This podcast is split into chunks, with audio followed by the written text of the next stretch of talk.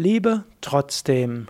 Letzter Vortrag hm, zu, oder letzter Podcast zu dem Lehrgedicht von Kent Keith aus dem Buch Paradoxe Empfehlungen.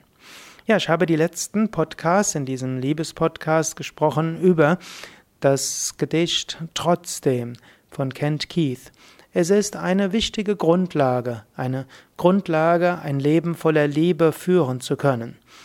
Dieses äh, Gedicht hm, oder die Prinzipien aus diesem Gedicht sind wie eine, ja, wie eine Empfehlung, so wie ein Leitfaden. Wie kannst du es vermeiden, dass wenn du idealistisch bist, wenn du Liebe umsetzt, dich engagierst, dass du dort durch, durch Enttäuschungen in eine Verbitterung hineinbringen lässt.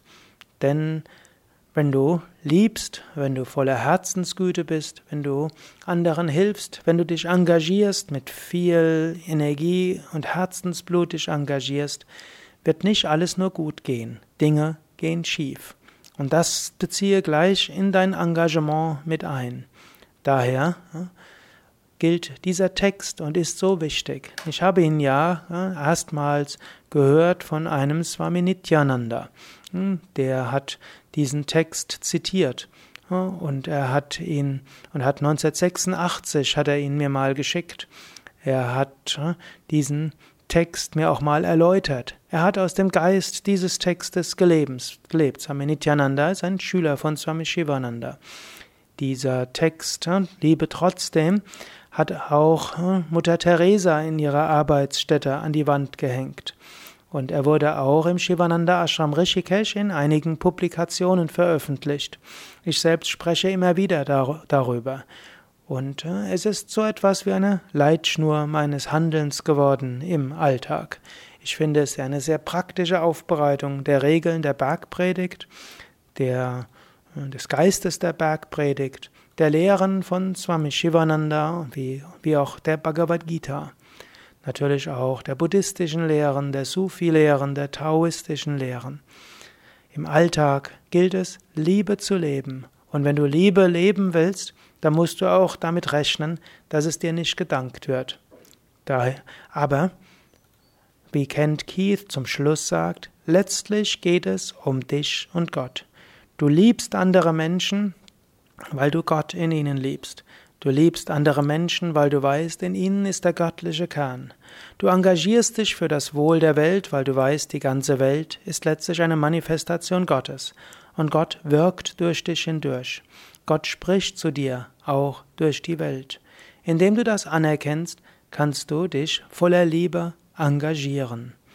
Und wann immer Dinge schiefgehen und wann immer Menschen dir undankbar sind, sage innerlich, ich liebe dich trotzdem. Ich engagiere mich trotzdem. Ich engagiere mich. Ich liebe. Ich erkenne an, dass in dir tief im Inneren Gott spricht, Gott ruft, Gott um Hilfe bittet. Ja, ich lese jetzt zum Abschluss nochmal dieses Lehrgedicht vor und du kannst es auf dich wirken lassen und du kannst dir vornehmen, in der nächsten Zeit ganz besonders aus dem Geist dieses Lehrgedichts zu leben. Menschen sind oft unverschämt, unvernünftig und ich-bezogen. Liebe sie trotzdem. Wenn du gütig bist, werden dir manche vorwerfen, du hättest eigennützige Hintergedanken. Sei trotzdem gütig. Wenn du erfolgreich bist, wirst du einige falsche Freunde und einige echte Gegner bekommen. Sei trotzdem erfolgreich. Ehrlichkeit und Offenheit machen dich verletzlich. Sei trotzdem ehrlich und offen. Wer groß denkt, wird oft von Kleingeistern behindert. Denke trotzdem groß. Was du über Jahre aufgebaut hast, kann über Nacht zerstört werden. Baue trotzdem auf. Wenn du heiter und fröhlich bist, werden Menschen dich beneiden. Sei trotzdem heiter und fröhlich. Was du heute Gutes tust, wird morgen vergessen sein tue trotzdem Gutes. Die Menschen, die Hilfen brauchen, mögen dich angreifen, wenn du ihnen hilfst.